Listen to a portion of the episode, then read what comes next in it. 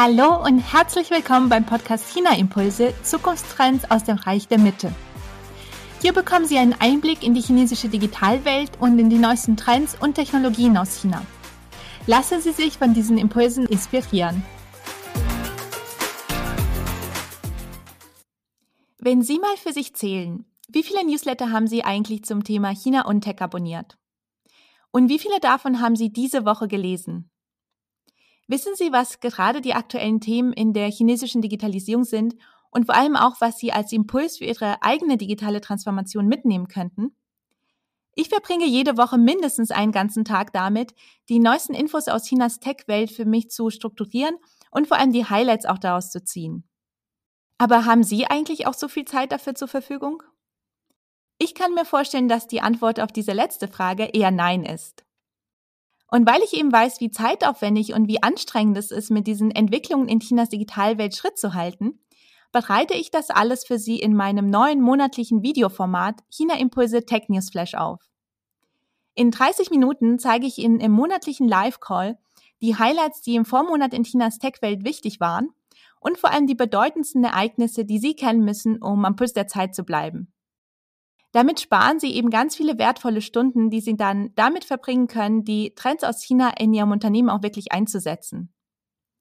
Wenn Sie mal nicht live dabei sein können, erhalten Sie von jedem Tech News Flash auf jeden Fall auch die Aufzeichnung, so dass Sie die Highlights aus Chinas Tech-Welt dann anschauen können, wenn es bei Ihnen zeitlich auch am besten passt. Machen Sie sich also fit für die digitale Zukunft und seien Sie Ihrer Konkurrenz mit diesen Tech-Zukunftstrends aus China mindestens fünf Schritte voraus.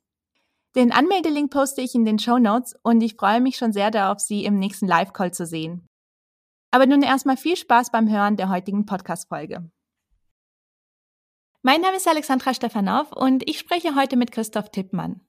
Christoph Tippmann ist Program Manager Innovation Projects bei der Deutschen Bahn. Er hat ein duales Studium der Elektrotechnik absolviert und ein MBA im Engineering Management. Seit 2014 ist Christoph auf den China gewesen. Er hat die Digitalisierung vor Ort live miterlebt und hat dort auch einige Gründungsprojekte gestartet. Heute spricht er mit mir genau über diese Themen, und zwar über die Digitalisierung, über Gründungen und über Startups in China. Christoph, herzlich willkommen bei China Impulse und schön, dass du heute hier bist. Hallo Alexandra, freut mich sehr hier zu sein. Prima. Ja, ich bin auch schon gespannt auf deine Antworten. Du hast ja schon längere Zeit in China gelebt, ähm, habe ich gerade auch erwähnt. Wie hast du denn die Digitalisierung dort im Alltag erlebt vor Ort? Ja, das war so. Ähm, ich war 2014 das erste Mal in China, wurde quasi ähm, direkt nach dem Studium ins, ich sag mal, ins kalte Wasser geworfen, hatte vorher keinen China-Bezug. Ähm, insofern hatte ich ja die Möglichkeit, für drei Monate ähm, rüber zu gehen und ähm, mal innerhalb der Produktion reinzu, reinzuschauen, wie das dann ja, verglichen mit Deutschland, wie das denn in China genau funktioniert. Und was mir aufgefallen ist, ist der hohe Standard, den man, wenn man keinen Bezug hat zu China, ähm, vielleicht gar nicht so erwartet. Der sehr hohe Qualitäts- und ähm, Qualitätsanspruch und der Industriestandard, der da äh, eingesetzt wird. Ähm, ich, hab, ich rede da von, von modernster Produktionstechnik, von, von Hallen, die teilweise moderner sind als das, was man von aus Deutschland kennt. Ähm, und das, was ich im Alltag wahrgenommen habe, ähm, das war ähm, das war quasi auch wie ins kalte Wasser geworfen. Ich hatte dort die, ähm, die Erfahrung gemacht, dass ziemlich viele Leistungen, ziemlich viele ähm, Technologieentwicklungen aufs, ähm, aufs, aufs Handy gespielt werden. Sprich, ähm, jeder ähm, Mitarbeiter drüben, auch, auch im Privaten natürlich, hat ein Handy in der Hosentasche. Allerdings ist es nicht so wie hier, sondern deutlich fokussierter aufs, ähm, aufs Endgerät. Insofern, ähm, um Beispiele zu nennen, also man geht da, wie gesagt, ohne, ähm, ohne Personalausweis raus, man geht da ohne Bargeld raus, das ist klar. Ähm, alles funktioniert mit dem Handy, alles funktioniert mobile. Sowohl Mobile Payment als auch ähm, die Mobility, ähm, Essenslieferungen, Bezahlvorgänge, alles, alles wird übers Handy abgewickelt in dem Moment. Ja, das ist spannend zu hören, was ja, was du auch ähm, so vor Ort interessant fandest, beziehungsweise was anders war als hier. Wir sprechen ja oft über die Unterschiede zwischen China und Deutschland und darüber, wie, ja, wie die Digitalisierung in China viel mehr im Alltag erlebbar ist. Aber auch in deiner Arbeit hast du das öfters gesehen. Du hast es schon kurz äh, gesagt. Du hast ja in China unter anderem für ein äh, Maschinenbauunternehmen gearbeitet, das ähm, in, in dem Zeitraum digitalisieren wollte. Wie hast du denn diesen Digitalisierungsprozess auch in deiner Arbeit dort vor Ort ähm, erlebt und wahrgenommen im Vergleich zu dem, was du auch aus Deutschland kanntest? Hm. Ähm, also es ist natürlich deutlich unbürokratischer gewesen als, als wirklich mit den, mit den Prozessen, die wir in Deutschland haben. Ähm, die ganze Mentalität ist straightforward, sprich ähm, der sag ich mal, der, der ganz oben in der Hierarchiekette steht, ähm, der ist vergleichbar auch mit dem ganzen, mit, mit ganz China. Ähm, das wird vorgegeben, in welche Richtung ähm, gepusht wird, in welche Richtung sich ein Unternehmen entwickeln soll, welche Entscheidungen getroffen werden und dann wird, rennt die Mannschaft hinterher. Also insofern ähm, absolutes, ähm, ja, ich sag mal, äh, Top-Down-Prinzip. Ähm, die ganze, das ganze Unternehmen bewegt sich in eine einzige Richtung. Ähm, und Widersprüche, wie man das vielleicht aus Deutschland kennt, äh, ich sag mal, Richtung Demokratie, ähm, ist natürlich ein wichtiges Thema. Ähm, allerdings muss man das sagen, auch im Arbeitsalltag ähm, wird es ein bisschen ausgeklammert, ähm, weil in China natürlich ähm, von oben herab ähm, die, die Richtung vorgegeben wird. Und was noch aufgefallen ist, ist die Fokussierung auf den asiatischen Kunden. sprich, die ganzen, wie, wie angesprochen, die Mobile-Anwendungen ähm, ist ein super relevantes Thema. Ähm, UX, UI, das waren große Unterschiede im Vergleich, Vergleich zu, ähm, zu, zu den deutschen Prozessen, ähm, also User Interface. Ähm, ich habe da ein Beispiel, das ich nennen kann. Ähm, wir haben da, im, oder im, generell ist in Deutschland so, wenn du eine Software entwickelst, eine App oder irgendwas, ähm, dann gibt's ich sage mal ganz plakativ, zwei, äh, zwei Varianten. Einmal hast du Rot und einmal hast du Grün. Grün ist in der westlichen Welt einfach das Bestätigen, Rot ist Abbrechen. So, das muss man auch erstmal wissen. Denn in China ist nämlich Rot, ähm, beispielsweise die Farbe Rot, ähm, der Button, wenn er rot ist, dann ist es eher der Bestätigungsbutton. Insofern war das erstmal ein bisschen verwirrend, ähm, beziehungsweise viele Learnings dabei, die wir da mitnehmen konnten. Ähm, und ziemlich viel datengetrieben. Also datengetriebene ähm, Themen, datengetriebene Contracts, Smart Contracts, ähm, da ist wieder das Thema mit dem, mit der mobilen Anwendung ziemlich viel auf die mobile Anwendung fokussiert. Und hast du auch in der Zusammenarbeit mit deinen chinesischen Kollegen und Kolleginnen einen Unterschied gemerkt, was auch die Kommunikation, die digitale Kommunikation angeht? Ähm, digitale Zusammenarbeit, ähm, da gibt es natürlich die Punkte, also ich, ich, kann, kann, mich da wiederholen. Ähm, also im Prinzip ist es so, dass da ziemlich viel über das Mobiltelefon abgewickelt wird. Ähm, die haben ihre verschiedenen Messenger für verschiedene Anwendungsfälle. Ähm, und das, was da kommuniziert werden muss, alles, alles mobile. Also da ist es eher selten, dass man quasi was, was, was anders kommuniziert. E-Mail beispielsweise ist da weniger ein Thema.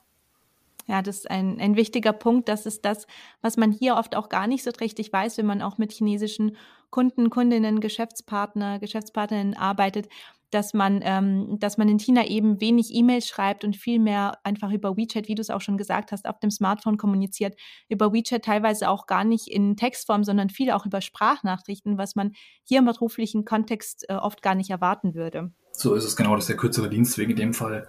Und das ist ein Punkt, den, den sieht man da quasi in, also sowohl im privaten als auch im industriellen Bereich, ähm, dass das alles ähm, über, über kurze Nachrichten, über ähm, Mobile-Apps äh, oder wie du sagst, über Sprachnachrichten abgewickelt wird. Ja, und ich hatte es in deiner Vorstellung schon erwähnt, du hast in China auch einige Gründungsversuche gestartet. Welche Erfahrungen hast du denn damit gemacht, so mit dem Thema Gründen, mit dem Thema Startups in China? Und was hast du davon vielleicht auch gelernt? Mhm. Ähm, also vielleicht mal, um, um ganz kurz auszuholen, ähm, das war ähm, der erste, sage ich mal, Gründungsversuch mit China-Bezug, das war ähm, quasi direkt nach dem Studium. Ähm, ich hatte mit Kommilitonen die Möglichkeit gehabt, ähm, fürs Unternehmen rüberzugehen ähm, für längere Zeit und habe da eben auch die, die Luftverschmutzung in Asien mitbekommen, in China. Ähm, wir waren noch zum Glück oder zum Pech, je nachdem, wie man sieht, äh, über Chinese New Year da, durften das miterleben und haben da mitbekommen, ähm, wie, was Luftverschmutzung, was Smog wirklich bedeutet. Ähm, insofern haben wir ähm, das als Anlass genommen, ähm, ja, so ein Ideenpapier, quasi so einen kleinen Businessplan auszufüllen, ähm, einzureichen ähm, und hatten dann auch die Möglichkeit, ein Gründerstipendium zu bekommen. Ähm, und die Idee war im Prinzip, ähm, dass man Atemschutzmasken gegen die Smogbelastung in Asien äh, entwickelt. Ähm, also man, man kennt es heute durch Corona, ähm, ein paar Jahre später, ähm, den FFP2-Standard, ähm, ist ja quasi über dem FFP1-Standard und wir hatten damals, weil die, weil die Smogpartikel, die Feinstpartikel noch kleiner sind, einen FFP3-Standard angelegt, ähm, mit einem ansprechenden Design ähm, und im Prinzip ähm, Atemschutzmasken ansprechend äh, mit einem hohen Standard und deutscher Qualität äh, für den asiatischen Markt ähm, positioniert. Ähm, long story short, also nach einem guten Jahr Gründerzeit hatten wir dann ähm, wertvolle Kontakte gesammelt, wir hatten ähm, Prototypen entwickelt, wir hatten ähm, Use Cases auf den Markt gebracht, ähm, um einfach zu schauen, wo stehen wir da, ähm, wie, wie kommen wir an die Kunden ran. Ähm, hatten da einen Produzenten auch an der Hand, ähm, der offen für, für Neues war, der offen für ähm, solche Innovationen und Entwicklungen hatte, äh, war. Und ähm, das war aber damals ähm, nach einem Jahr, so lange ging dieses Stipendium, ähm, war allerdings so ein bisschen die Krux an der Sache. Also das war ein Unternehmer, ähm, Textilproduzent aus Asien, der war uns zum damaligen Zeitpunkt ähm, eine Nummer zu groß oder andersrum, wir ihm eine Nummer zu klein. Es war ein riesiger Produzent, ähm, der hat damit geworben, ich kann es nicht nachprüfen, dass 60, 70 Prozent aller Nike-Schuhe quasi über seinen Ladentisch laufen. Ähm, wie gesagt, ich kann es nicht nachprüfen. Wenn es stimmt, dann ist es natürlich groß, aber ich weiß nicht, ob es so groß war. Ähm, insofern waren wir damals äh, einfach eine Nummer zu klein ähm, mit den Prototypen, mit den Ideen, die wir hatten. Ähm, und der Knackband der Sache war eben, dass wir, selbst wenn wir produziert hätten mit dem, äh, mit dem Kunden, ähm, wir hatten kein Marketing ähm, oder wir, wir hätten mehr Marketing und mehr Sales einfach in Asien gebraucht, was uns damals gefehlt hat. Also insofern, ich bereue die Zeit auf gar keinen Fall. Ähm, ganz im Gegenteil, ich habe super viel gelernt in der Zeit und ähm, kann es auch jedem nur ähm, jedem nur mit ans, mit ans Herz legen, wenn man eine Idee hat für, in, egal in welche Richtung, ähm, einfach machen, probieren und Gas geben. Und was waren deine, du hast ja gesagt, äh, du hast viel gelernt auch aus der Zeit. Was waren denn so die, die Learnings, die du hattest zum Thema Gründen in China? Hast du da mhm. ein, zwei Punkte, die du mitgenommen hast, vielleicht auch speziell auf China ähm, ja. Ja. angewendet? Mhm. Also das, das Thema überhaupt ist ähm, Locals. Ich meine, ähm, wir hatten ähm, klar so ein Grundkenntnis in, Chines in Chinesisch. Wir waren alle schon mal drüben. Ähm, wir hatten auch Kontakte nach Asien, aber ähm, jemanden aus Asien mit ins Business reinnehmen, ähm, egal ob ein Startup oder ein mittelständisches Unternehmen, das dann rüber expandiert, ist meiner Meinung nach unumgänglich, ähm, weil die Kultur ähm, ist einfach darauf ausgelegt, dass Chinesen untereinander ganz anders ähm, kommunizieren, ganz anders äh, miteinander ähm, Deals machen, umgehen, äh, verhandeln können wie wir das als, als, äh, als West, aus der westlichen Welt gewohnt sind. Hm. Ja, das ist, da sind wir wieder bei diesem interkulturellen Thema quasi und was äh, wichtig ist, auch vorher zu wissen, bevor man dahin geht. Du hast ja gesagt, äh, du wusstest, kanntest dich ja auch schon äh, mit China aus, aber es ist einfach wichtig, dass man sich auch mit China im Bereich äh, Geschäfts, äh, Geschäfte, Geschäftsbeziehungen, Startups und so mhm. weiter mhm. auskennt, genau. dass man sich damit auch beschäftigt. Ja, und zurzeit arbeitest du ja als äh, Program Manager Innovation Projects. Welche Learnings aus deiner Zeit in China, beziehungsweise so aus der chinesischen Digitalisierung und aus der chinesischen digitalen Transformation, das, was du in China, aus China mitbekommen hast, welche Learnings sind auch für deine Arbeit jetzt in Deutschland nützlich? Mhm. In Deutschland haben wir natürlich ähm, viele bürokratische Hürden, die äh, böse Zungen würden behaupten, äh, teilweise selbst gemacht sind. Ähm, die Prozesse werden natürlich verlangsamt dadurch und ähm, teilweise werden, werden da selbst Steine in den Weg gelegt. Ähm, also ich spreche da von dem ja, von Vier-Augen-Prinzip, von Quality Loops, was das erstmal nicht, nicht schlecht ist. Ähm, aber ähm, der Deutsche, ähm, oder ich würde sagen generell in Europa, in Westeuropa, hat man schon den Anspruch, ähm, möglichst ein perfektes Produkt, äh, eine perfekte Leistung ähm, umzusetzen und auf den Markt zu bringen. Ähm, in China ist das ein will ich nicht sagen, dass die Qualitätansprüche anders sind, aber da werden ähm, Prozesse, die ähm, Deutschland deutlich verlangsamt sind, ähm, viel schneller entschieden. Die Entscheidungsprozesse sind deutlich, deutlich schneller. Ähm, und das ist so ein Learning, das ich versuche anzuwenden, mitzunehmen. Ähm, gerade was, was Thema Lean Management angeht oder agile Methoden. Ähm, da gibt es ja etliche Möglichkeiten, ähm, das in den Tagesalter, in den Alltag einzubringen. Ähm, verschiedene Sprint-Reviews, ähm, oder auch, wenn der Arbeitgeber, wenn die Position passt, wenn, wenn, wenn das möglich ist, ähm, Trial and Error. Also sprich, Ideen fördern, ähm, umsetzen und einfach versuchen, ähm, wie das Ganze ins Konstrukt passt. Ja, aktuell haben wir bei der, bei der Bahn die DB Intrapreneurs, das ist ein Programm der Deutschen Bahn. Ähm, und da werden genau solche Ideen, die aus dem aus der, sag ich mal, aus der Bahn-Community kommen, ähm, die einen Bahnbezug haben, ähm, aufgenommen, im, in der Community evaluiert, ähm, kommuniziert, ausgetauscht. Ähm, dann wird quasi mit Mentoren ähm, versucht, die Idee voranzubringen und die Idee umzuwandeln in MVP. Ähm, und dann wird geschaut, wie passt diese, wie und ob passt diese, diese Business-Idee in, in den Bahnkonstrukt rein, in den Bahnkosmos. Ähm, insofern generell würde ich sagen, die Startup-Mentalität, ähm, die ist schon auf dem richtigen Weg. Ähm, und ja, wie, wie man weiß, Innovationen ähm, sind natürlich immer mit einem Risiko verbunden. Ähm, insofern versuche ich da ähm, auch mal ein Risiko einzugehen, wenn, wenn kein Schaden dabei entsteht natürlich. Ähm, aber ohne, ohne Risiko kann auch, kann auch keine Innovation entstehen, ist meine Meinung. Das stimmt. Und du hast ja schon ein bisschen erzählt, was du quasi aus der chinesischen Digitalisierung mitnimmst. Was würdest du sagen, gibt es äh, aus deiner Erfahrung, was du auch in China ähm, erlebt hast, gibt es auch Nachteile oder vielleicht Schattenseiten dieser Tech-Entwicklung in China oder der Digitalisierung, die dort stattfindet? Hm.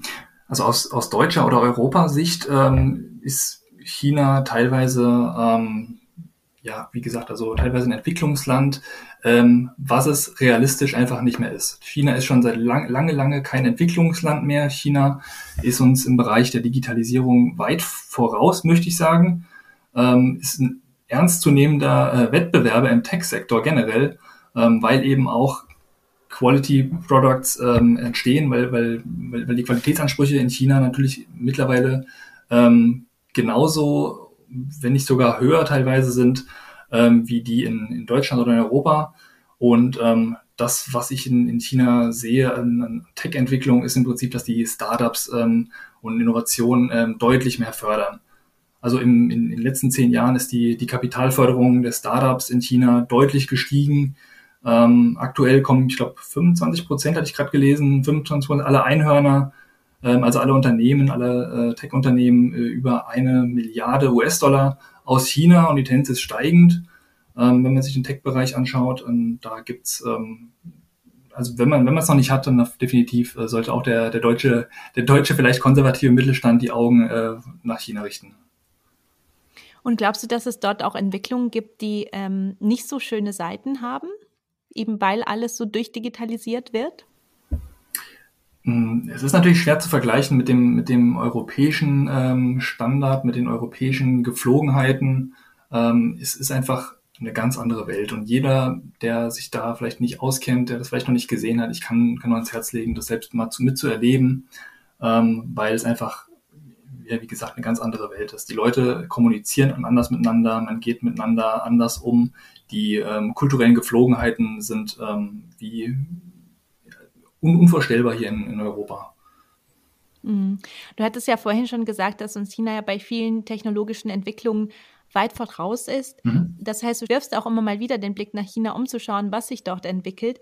Was würdest du sagen, welche sind ähm, die Zukunftstrends, die du aktuell in der chinesischen Digitalisierung siehst, die vielleicht auch nach Deutschland oder in den Dachraum kommen könnten? Mhm. Also ich bin generell gerne drüben, egal ob äh, privat oder geschäftlich. Ähm, war das letzte Mal jetzt kurz vor Corona, Ende 2019 drüben. Ähm, und das, was sich immer mehr und mehr bemerkbar macht, ist das Thema Livestreaming beispielsweise im, im Marketing-Sektor. Ähm, ich, ich sag mal, das ist so das moderne, die, die, die moderne Teleshopping-Show. Das, was in den 80er Jahren im Fernsehen lief, ähm, in modern getrimmt, quasi aufs Mobiltelefon, aufs End, Endgerät quasi gestreamt. Ähm, das ist unglaubliche ja, Verkaufsshow, die da quasi an Endkunden gereicht werden. Und das nimmt immer mehr und mehr Popularität an. Ähm, also China, wie gesagt, seit Jahren schon. Ähm, aber das habe ich so das Gefühl, schwappt auch immer mehr nach Europa rüber.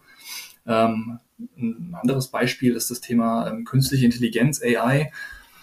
Ähm, ich hatte die Erfahrung gemacht, als ich das erste Mal in China war, 2014 muss das gewesen sein, ähm, da war ich an einer, einer, großen Straßenkreuzung, sechsspurig in alle Richtungen ähm, und es war super laut. Ähm, die, ähm, die Autos haben gehupt in alle Richtungen, standen teilweise in Schlangen hunderte Meter lang. Und ich habe die Erfahrung gemacht, als ich dann das letzte Mal in China war, 2018 oder 19 war das, ähm, da war ich genau an der gleichen Kreuzung wieder und ähm, habe gesehen, dass es plötzlich ruhig war. Es war absolut ruhig, war nichts zu hören, niemand hat gehupt. Und dann hatte ich da die, die Kollegen, die chinesischen Kollegen gefragt, was, was los ist mit der Entwicklung, was, warum es jetzt plötzlich so ruhig ist, ähm, dass mich dann doch ein bisschen wundert. Und er sagte, ja, die, ähm, die, ähm, die, die Kommunen, die haben ähm, die, die ja, Traffic Systems ähm, ausgestattet mit Kameras an den, an den Straßenkreuzungen. Ähm, und das sind keine klassischen, nicht nur Kameras, sondern das sind auch äh, geräuschempfindliche Kameras. Sprich, wenn jemand hupt ähm, oder ein lautes Geräusch von sich gibt vom Auto, ähm, dann richtet sich die Kamera gleich auf das Auto. Das in dem Moment wird dann ähm, durch mit der Technik die, ähm, die das Nummernschild erfasst und das wiederum überträgt sich auf den, den, den Driver, den, der auf angemeldet ist auf dieses Fahrzeug und entsprechend steigt dann dein Social Scoring oder sinkt, je nachdem.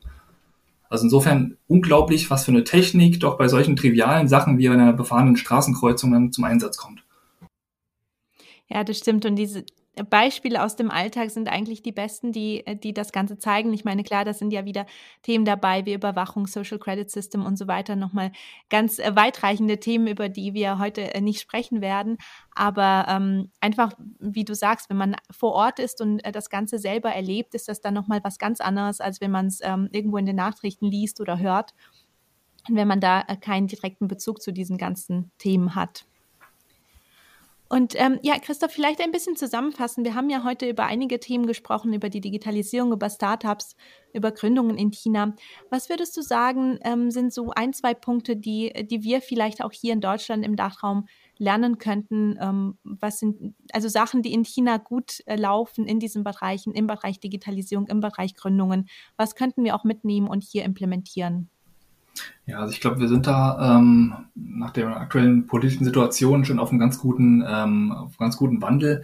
Das Thema Innovationskultur, ähm, das ist was, das sollte ganz oben stehen, ähm, wird auch immer mehr und mehr präsent in der aktuellen, Polit äh, in der aktuellen Politik. Ähm, ich glaube, dadurch kann man deutlich mehr ähm, Startups generieren, ähm, eine Fehlerkultur etablieren und dann wiederum äh, Innovationen stärken, Innovationen fördern, ähm, mit denen Deutschland eben auch dann das, ähm, ja, das Gründungsland, das Innovationsland ähm, im Bereich Digitalisierung sein kann. Ähm, der deutsche Mittelstand, äh, erfahrungsgemäß, der ist da teilweise noch ein bisschen äh, konservativ, ähm, was Daten angeht, was datengetriebene Lösungen angeht. Ähm, also insofern ähm, appelliere ich gern daran, äh, an, an Mittelständler ähm, auch ein bisschen offener zu sein, was Digitalisierung angeht. Nicht alles, was was Daten und, und Mobiltelefone und so weiter angeht, muss schlecht sein. Ähm, ganz im Gegenteil, äh, ich glaube, das ist den meisten eigentlich bewusst, aber dann das dann oder diese, dieses Wissen dann ähm, in, die, in die Produktion, in den Mittelstand, in die Industrie zu implementieren, fällt dann doch teilweise sehr schwer. Insofern die, die Politik, die ist, glaube ich, auf einem ganz guten Weg aktuell und fördert ähm, Innovationen, fördert die Digitalisierung und Startups. Ähm, da sind wir, glaube ich, auf einem ganz guten Weg. Das ist doch ein äh, schönes Schlusswort, bevor wir zu unseren letzten paar Fragen kommen. Und zwar, wo können unsere Zuhörer und Zuhörerinnen dich denn online finden, wenn sie sich mehr mit dir austauschen wollen zu diesen Themen? Gerne, also ich bin auf LinkedIn ähm, relativ aktiv. Ähm, da kann mich eigentlich jeder unter meinem Namen Christoph Tippmann finden ähm, und gerne anschreiben. Sehr gut, das verlinke ich auf jeden Fall auch in unseren äh, Show Notes. Und zum Schluss noch zwei Fragen. Die erste ist, hast du eine Empfehlung für unsere Zuhörer und Zuhörerinnen, welche Internetressource sie sich anschauen sollten oder vielleicht welches Buch sie lesen sollten, um China besser zu verstehen? Mhm. Da gibt es natürlich eine ganze Handvoll ähm, Influencer, ähm, die ich persönlich super interessant finde, die einen super Mehrwert bringen, äh, Insights bringen aus China. Ähm, das ist, ähm, ja, also um, um vielleicht ein paar Namen zu nennen, ähm, neben dem China Impuls, auf das jetzt nicht abgesprochen ist, ähm, ist äh, der, der Thomas Derksen, ähm, den, den kenne ich als, äh, als ganz gute Referenz, äh, den Dr. Theo Pam, ähm, sind beides meiner Meinung meines Wissens Deutsche, die allerdings ziemlich in China Bezug haben und ähm, auch eben teilweise China China Content äh, liefern auf allen möglichen Plattformen. Aber wie gesagt, ich glaube, der beste Weg, um, um China zu verstehen, um China einfach mal kennenzulernen, ähm, was ich, wie gesagt, jedem empfehlen kann, ähm, egal ob jetzt privat, geschäftlich, äh, irgendeine bestimmte Branche, ähm, ich würde jedem empfehlen, ähm, einfach mal selbst die Erfahrung vor Ort zu sammeln und, und ähm, einfach mal rüber zu fliegen. Das stimmt, das ist eh immer die beste Empfehlung. Geht jetzt leider schon seit einiger Zeit nicht mehr, aber ja. hoffentlich bessert sich die Situation bald. Und ähm, ansonsten, wenn man eben nicht vor Ort sein kann, dann ist, äh, sind deine Empfehlungen auch super, dass man sich, dass man eben Leuten folgt, die teilweise auch dort vor Ort sind, wie zum Beispiel Thomas Derksen, die dann von vor Ort berichten können, wo man dann auch aus dem Alltag ähm, Beispiele mitbekommt genau. und wo man dann zumindest ein bisschen das Gefühl hat, man wäre in China. So ist es, genau. Und wir haben uns ja vorhin eigentlich schon über die Zukunftstrends in China unterhalten. Aber wenn du zum Schluss nur ähm, noch eine kurze Auflistung machen müsstest, welche sind für dich die aktuellen Top 3 Themen, Top 3 Trends in der chinesischen Digitalisierung? Mhm. Also das, was natürlich jetzt schon seit nicht, nicht erst seit kurzem ähm, das Thema ist, sind ähm, ist die digitale Produktion, Digital Factories. Ähm, wir haben ähm, oder genauso wichtig, was immer mehr im Kommen ist, ist das Thema ähm, digitale Währungen oder Digital Payment. Ähm, China ist da auf dem Weg, äh, den Digital Yuan, ähm, also die, die digitale Währung Chinas auf den Markt zu bringen und immer mehr zu treiben. Ähm, das, ich möchte nicht prophezeien, habe auch keine Glaskugel, aber das könnte so in Richtung äh, Bitcoin ähm, Alternative, die chinesische Bitcoin-Alternative gehen. Ähm, und ich glaube, das, was ähm, super spannend ist, ist das Thema äh, Database Services mit, mit 5G. Also alles, was, was mit 5G abgearbeitet werden kann, ob es in der, in der Produktion ist, die eben digitalisiert wird, oder ob ähm, Alltagsservices ähm, über 5G dann laufen. Super. Ja, Christoph, vielen Dank, dass du heute hier warst. Danke für deine Einblicke. Sehr gerne, hat mich sehr gefreut. Ich hoffe, dass Ihnen diese Folge gefallen hat und dass wir uns im nächsten China Impulse Tech News Flash sehen. Den Anmeldelink finden Sie in den Show Notes und ich freue mich schon sehr auf Sie. Aber jetzt wünsche ich Ihnen erstmal eine wunderbare Restwoche und ich freue mich, wenn Sie auch bei der nächsten Podcast-Folge wieder dabei sind. Bis dann und sei Jen!